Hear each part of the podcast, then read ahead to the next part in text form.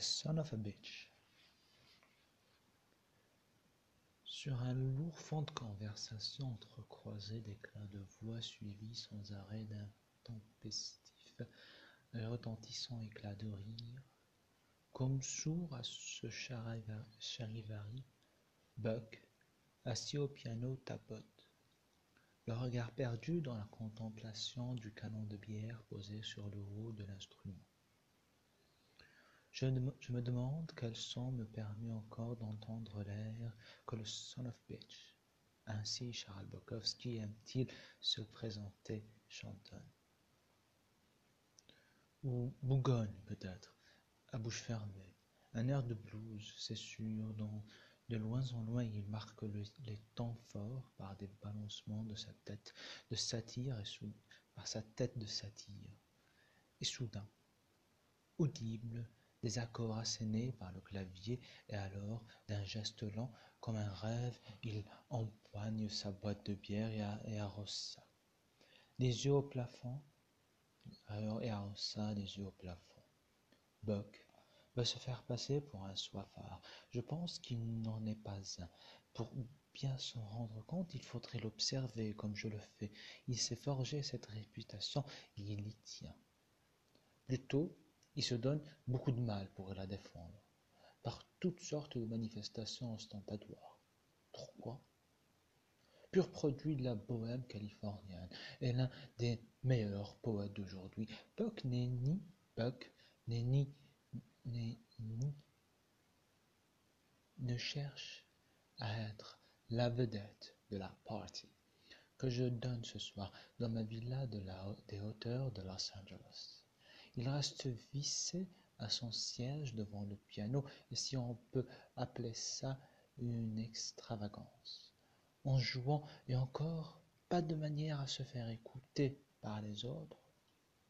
Les autres, gamblotant à l'envie et discutant de plus en plus fort à mesure qu'avance la nuit, se soucient peu de sa présence et de sa musique.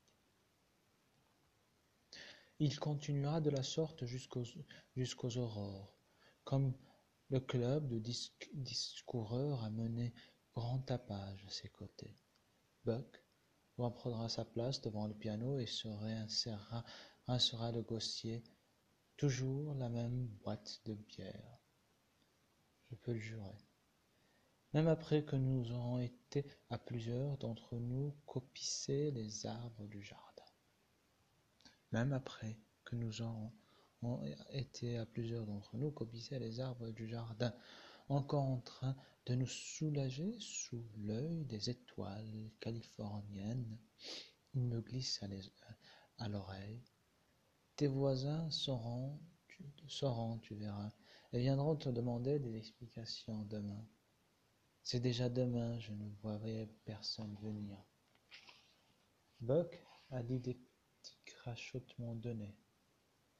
Il rit, lui, et moi je m'étonne. Comment peuvent-ils s'en apercevoir? Il est quelque chose comme trois heures et le jardin est si grand. L'œil américain chuchote-t-il dans le noir et le noir en approchant sa tête de la mienne. Tu n'as pas remarqué la paire de jumelles posée à portée de la main dans chaque foyer. Chez nous, ce n'est pas un une simple garniture. En effet, ce matin, un de mes voisins est venu me demander une confidence. Pourquoi diable j'ai eu l'idée d'arroser le jardin au plus fort de la nuit?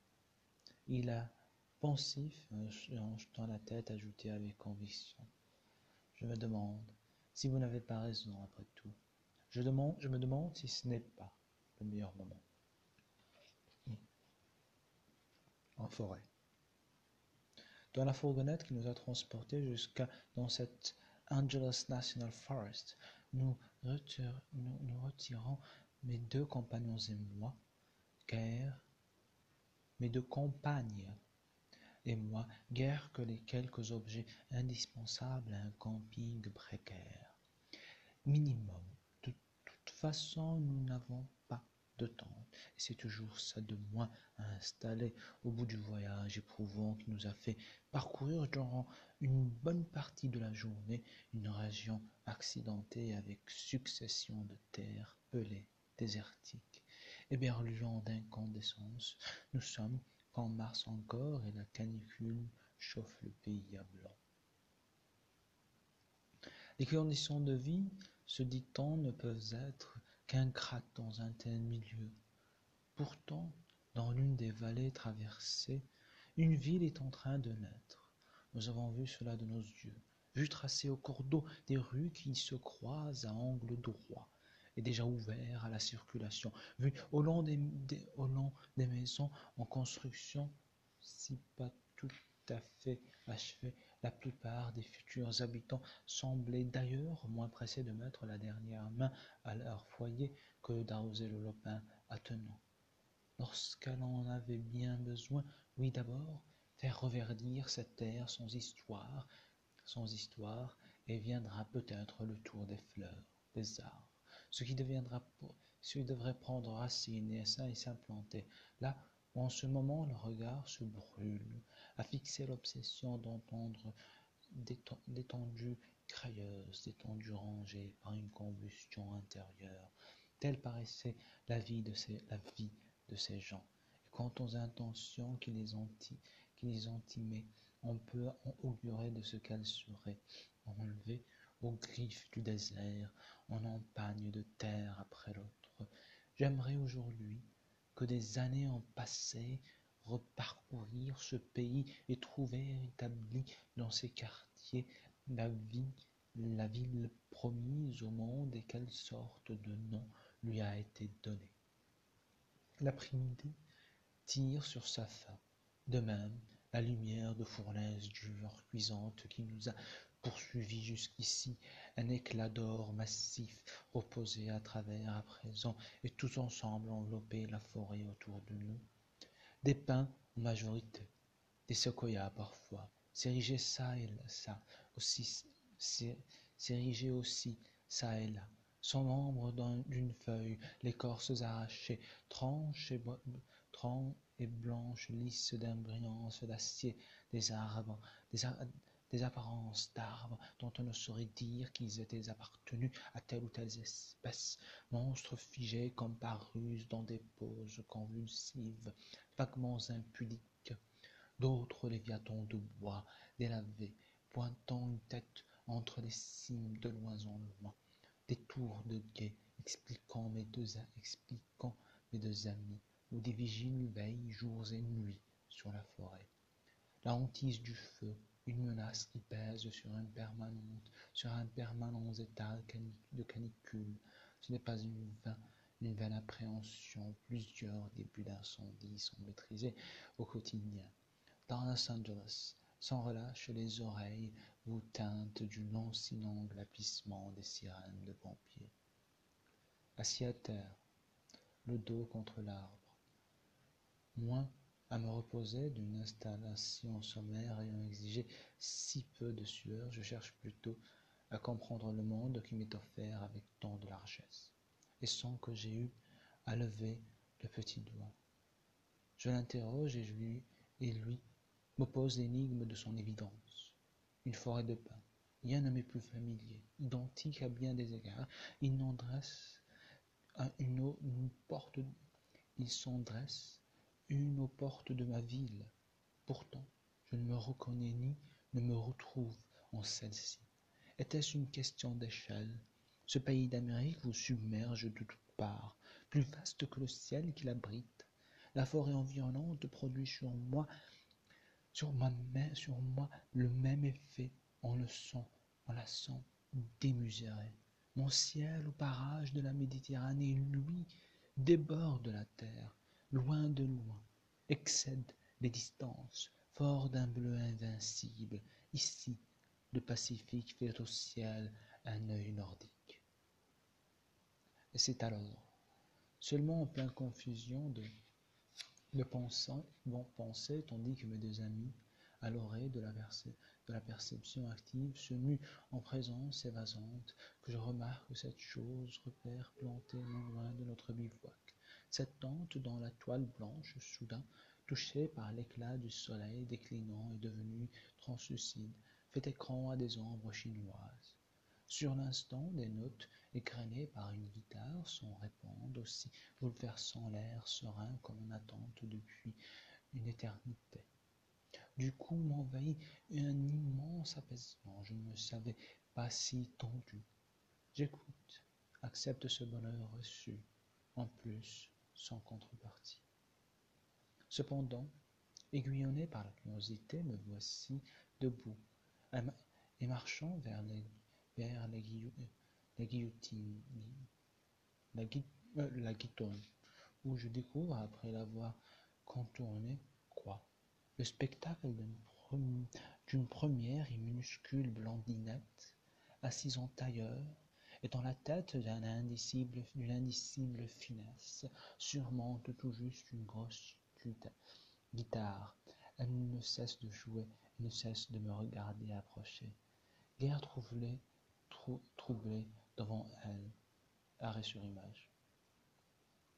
Dans une robe blanche, légère, longue, une deuxième gamine ne peut, on ne peut plus blonde aussi, avec ses tresses décolorées. Jumelle à rien plus jeune et donc on ne peut plus ressemblant. Stupéfaction, danse. Elle danse, virevolte, plane puis sur ses pieds nus et ses mains gantées exécute à l'improviste une roue qui déploie sa robe en corolle autour d'elle. L'ivresse, l'enchantement prenant et qui dure. De ses yeux confiants, de jeune Américain tout en jouant la musique, la, musicienne continue à me regarder des yeux dont maintenant un demi-sourire émeut l'autre, l'eau bleutée. Observant toujours, souriant toujours, sans en avoir l'air, elle s'interrompt bientôt et ce qui fait s'arrêter la danseuse en suspens, en suspens, sur la pointe des pieds. Les choses vont en rester là. L'aînée, si tant est qu'elle le soit, couche sa guitare à plat sur ses genoux. Le sourire se communique alors à ses lèvres. Et Mam and Dad, dis-je, où sont-ils Moi, c'est Jeannette, et elle, c'est ma sœur Ju. Hello, Janet. Hello, Ju. Cette fois, Janet part d'un rire franc et tendre le bras pour montrer une direction pour moi des plus vagues. Oh, eux, ils sont loin. Ils nous ont amenés ici, ils sont repartis, ça fait deux jours. Ils reviendront nous chercher à la fin de la semaine. Vous êtes un étranger dans cinq jours et vous n'avez pas peur de rester seul. Adorable mine qui se transforme sur fond de gaieté en masque sidéré.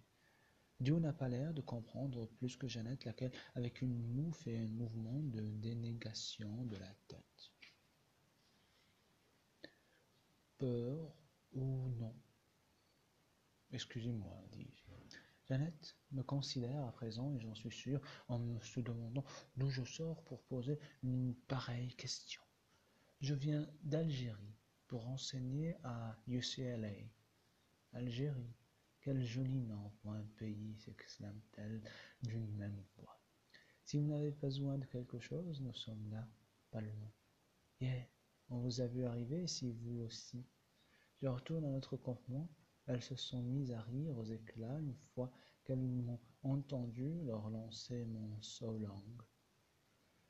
Une heure après, jusqu'à tard dans la nuit, à nouveau de la tente éclairée s'échappaient des notes de guitare en soutien aux accents nostalgiques d'une folk-song modulée par deux gorges, l'une plus grave, l'autre plus pointue, qui se donnent la, réplique.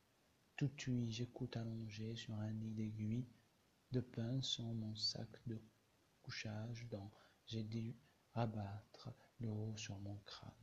Si dur le froid s'est mis à pincer. Mes compagnes dorment, elles, à l'intérieur de la fourgonnette, dont elles ont tiré les portières, se privant de l'évidence de quelque, l'évidence de quelque chose. Margaret. Paul m'invite à dîner ce soir-là ce soir. Lui-même est venu dans sa Toyota me prendre à West Avenue vers cinq heures de l'après-midi. Los Angeles n'est pas la ville de la proximité. Si le supermarché voisin ne se trouve qu'à 20 km de chez vous, le bureau de poste de votre quartier à 10, la laverie de même, vous pouvez vous estimer heureux. Vous parcourez 80 voire 90 km Sunset Boulevard et vous serez toujours à Los Angeles. Pour se rendre chez Paul, il faut bien 30 minutes. 28 ans. À peu de choses près, Paul est un, est un grand gaillard, démonstratif, gesticulaire, pas plus large d'épaule que d'ange, comme sont souvent les Américains. Le front haut, le front haut, conséquence en partie d'une calvitie naissante. Là-dessous, langue mais plat, œil marrant, en diable, en louché, une fausse impression, bien sûr. Cette tête, après tout, ne manque pas de charme. Son trait de caractère dominant, la gentillesse, l'empressement à rendre service, parfois dans la confusion, ce qui témoigne peut-être le plus, le plus aussi de l'origine italienne de ses aïeux. La parole chez lui abandonne, abondante, pressante, maison individuelle, jardin, voiture, épouse et un enfant Tristan. Paul vit de welfare, sans travail, trouve cela, sans travailler, trouve cela bien, et il a raison. Il est poète, inventeur de formes nouvelles au surplus. L'idée lui vint en route de me montrer l'habitation d'Anaïs Nin, il change de direction, ne tarde pas à déboucher sur une sorte de place plutôt de rond-point, où quelques palmiers détachent leur aigrette très haut dans le ciel citrin du crépuscule. Quelques palmiers détachent très haut dans le ciel, quelques palmiers détachent leurs aigrettes très haut dans le ciel citrin du crépuscule. C'est d'une étrange, c'est étrange effet. Cela crée en vous un esprit cela crée en vous oh, cela crée en vous une inexprimable sensation de dépaysement. Vous vous demandez dans quel Cambodge lointain vous êtes transporté, à votre corps défendre. Ce que Paul me signale sans arrêt de rouler. Cela dit, ne ressemble pas à un temple bouddhique. La demeure d'Anaïsni serait plutôt un genre de belvédère monter un genre de belvédère, monter en bordure de la place sur des échasses. À peine sommes-nous arrivés, Margaret, la femme de Paul, sert le dîner. Rôti de bœuf et quel rôti? Légumes cuits à l'étouffée, tout est revenu dans le jus de viande, salade, mais Dieu merci, pas de ces assiettes de gelée baveuse sucrée couleurs phosphorescentes dont vous devez d'accompagner votre nourriture chez les Américains. Chez les Américains d'appellation contrôlée. Les vrais, les vrais de vrais. L'habitude aussi de boire du café ou du lait en mangeant. Sinon, c'est chose rare. Quand il y a du vin, vous trouvez souvent votre verre rempli déjà en vous mettant à table, la bouteille restant reléguée à la cuisine. Ce n'est pas le cas chez Paul. Le vin présidera sous vos yeux. Au repas, il n'y aura point de fromage, en revanche, point de dessert. Vous respectez certains usages. Les Américains en respectent d'autres. Mais une fois que tout a été servi, la femme de Paul s'éclipse. Elle nous a laissés pour aller voir dans une autre pièce une émission de télé qu'elle ne voulait pas manquer. Margaret, une gracieuse jeune femme, une Ophélie plus claire de cheveux qu'elle porte lent, de teint d'expression que blanc, et par grand à côté de Paul, surtout calme, sensible, communicatif, certes de nature aussi à préserver son jardin secret des empiètements importuns, à garder une part de soi pour soi. Une grosse avancée la rend plus séduisante encore. Nous avons déjà presque fini de dîner quand elle réapparaît et s'assoit à table avec nous. Picor, secret, concentré un peu d'un plat d'un autre. Là-dessus, entre une femme du même âge qu'elle précédait, on ne saurait dire de tambour et de trompette, mais presque, et vous convenez qu'à tout prendre, la plupart des maisons américaines sont plus des lieux de passage, y compris pour leurs habitants, que des foyers d'intimité aussi. Aussitôt Margaret se leva, et à cette fois nous abandonne pour quitter la maison avec le nouvel venu. Elle est partie, mais il fait nuit, nuit. Nippé comme il était en blue jean, nippé comme elle était en blue jean au bord du désastre, t-shirt guerre en meilleur état, espadrille trouvée au pied, le contraire de Paul, lui toujours smart. L'explication de ce départ, Margaret, tout enceinte qu'elle soit, son amie et plusieurs autres femmes encore vont se retrouver sur la montagne environnante pour se livrer à une méditation nocturne. Pourquoi pas? Ajoute, Paul, si elles sont envie à des instants qu'on ne saurait empêcher cela. Lui n'en paraissait pas le moins du monde contrarié. Je garde ma surprise et mon émerveillement pour moi. Margaret a juste tourné le dos escouade de leurs connaissances applique la ville déborde alors de rachutes allées de venus c'est qui prépare le café et à qui débarrasse la table mais c'est aux hommes de faire la vaisselle à qui enfin débouche la bouteille Paul ne lit les derniers poèmes qu'il a écrits, nous en discutons, nous, nous ensemble, en tâchant les uns de dominer la voix des autres, chacun ayant une opinion à exprimer sur la chose. De toutes ces personnes, aucune ne semble s'être aperçue de l'absence de la maîtresse de maison. La soirée se poursuit brillante, fort tard dans la nuit.